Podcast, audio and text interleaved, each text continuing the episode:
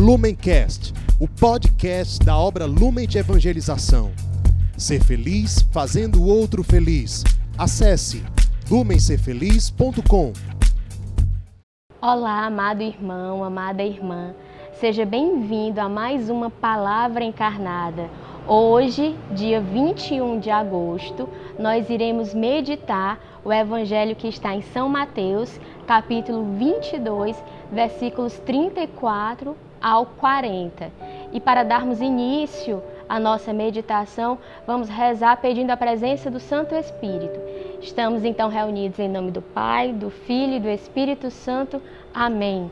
Vinde, Espírito Santo, enchei os corações dos vossos fiéis e acendei neles o fogo do vosso amor.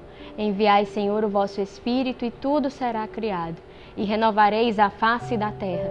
Oremos. Ó Deus, que instruíste os corações dos vossos fiéis com a luz do Espírito Santo, fazei que apreciemos retamente todas as coisas, segundo o mesmo Espírito, e gozemos sempre de Sua consolação por Cristo, Senhor nosso. Amém. Então, você que nos acompanha, pegue a sua Bíblia e vamos juntos fazer a leitura orante. Sabendo os fariseus que Jesus reduzirá ao silêncio os saduceus, reuniram-se e um deles, doutor da lei, fez-lhe esta pergunta para pô-lo à prova: Mestre, qual é o maior mandamento da lei? Respondeu Jesus: Amarás o Senhor teu Deus de todo o teu coração, de toda a tua alma e de todo o teu espírito. Esse é o maior mandamento e o primeiro mandamento. E o segundo, semelhante a este, é: amarás teu próximo como a ti mesmo. Nesses dois mandamentos se resumem toda a lei e os profetas. Muito bem, nós estamos no mês de agosto, mês das vocações, e é um mês muito propício, muito pertinente para nós rezarmos com a nossa vocação. Vocação que inicia, que tem como marco de início um encontro, um encontro com Cristo. Então você pode ir fazendo memória de como foi o seu encontro com Cristo, de qual foi esse marco cronológico que deu início que talvez até naquele momento você não soubesse, mas ali foi o seu primeiro encontro com Cristo. Ali você teve um encontro com aquele que nos chama. Ali você começou o seu processo vocacional. Nós temos muito a aprender e a mergulhar nessa passagem. Primeiro, nós vemos que esses nossos irmãos que se aproximaram de Jesus, que tiveram um encontro com Jesus, assim como eu e assim como você teve, eles estavam movidos por um espírito totalmente errado. Eles não estavam movidos por um espírito de humildade, por um espírito de ouvir, de conhecer a palavra de Deus. O Evangelho, a Sagrada Escritura é muito clara. Eles queriam pôr Jesus à prova.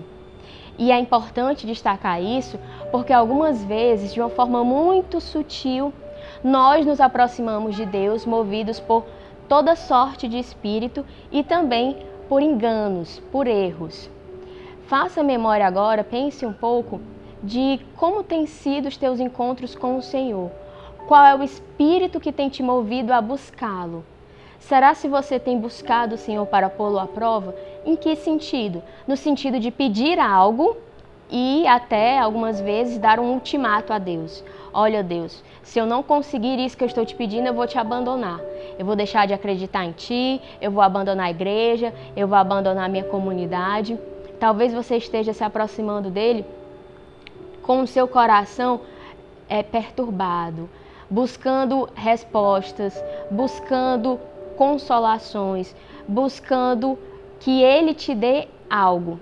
Talvez você esteja buscando, buscando o Senhor, querendo encontrá-lo mais pelas respostas dele do que ele, que é a resposta. Então, esses nossos irmãos fariseus buscaram Jesus pelo motivo errado. E nós precisamos estar vigilantes para não cair no mesmo engano. Nós podemos algumas vezes pensar que porque somos e participamos da igreja, nós estamos buscando a Deus pelos motivos certos. Mas não, esse evangelho é muito claro e nos mostra isso. Quantas vezes nós tivemos uma postura parecida com a dos fariseus, de buscar o Senhor para pô-lo à prova, de buscar o Senhor pelos motivos e pelas razões erradas, de não buscar o Senhor com um coração humilde.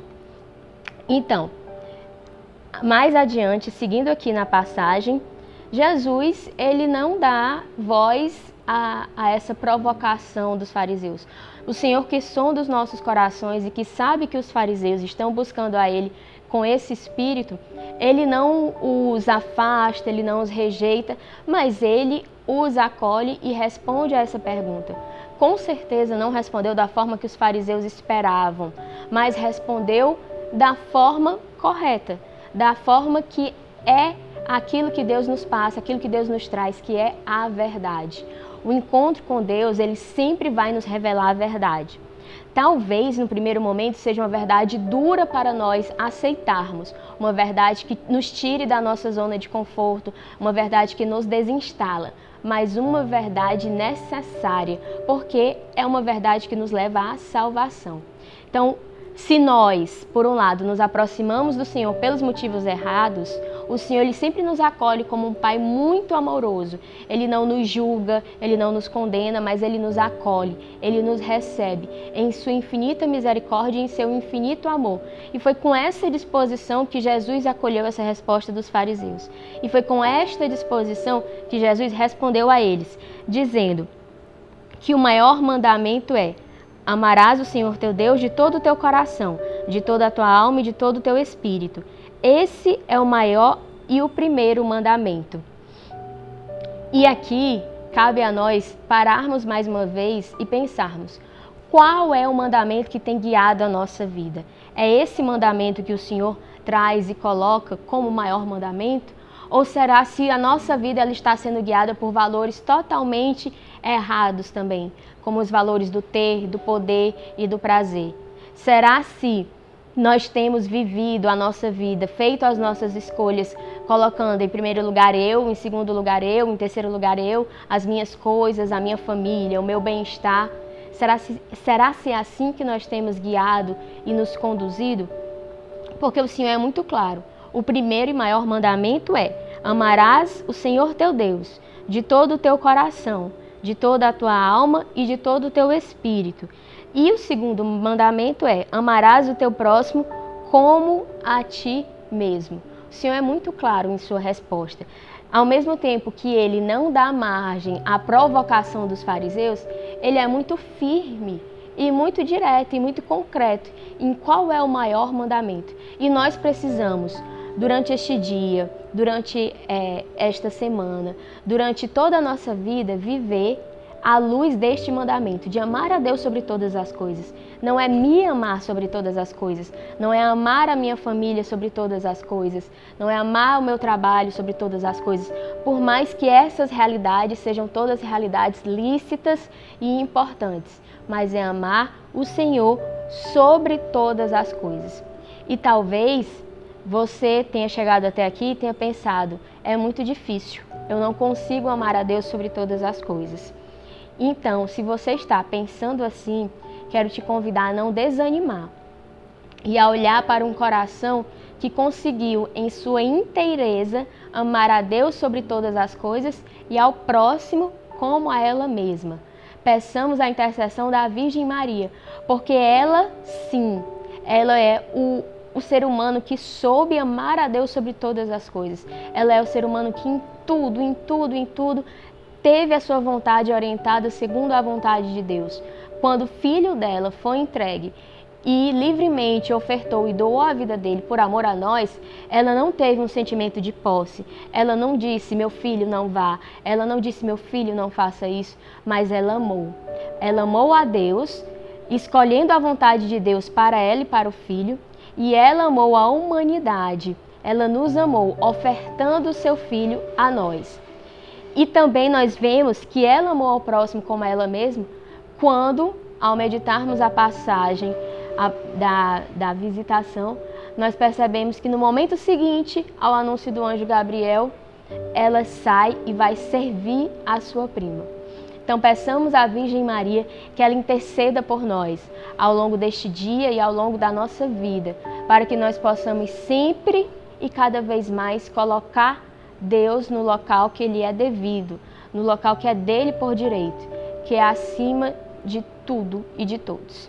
Então, com Maria sempre, Ave Maria, cheia de graça, o Senhor é convosco.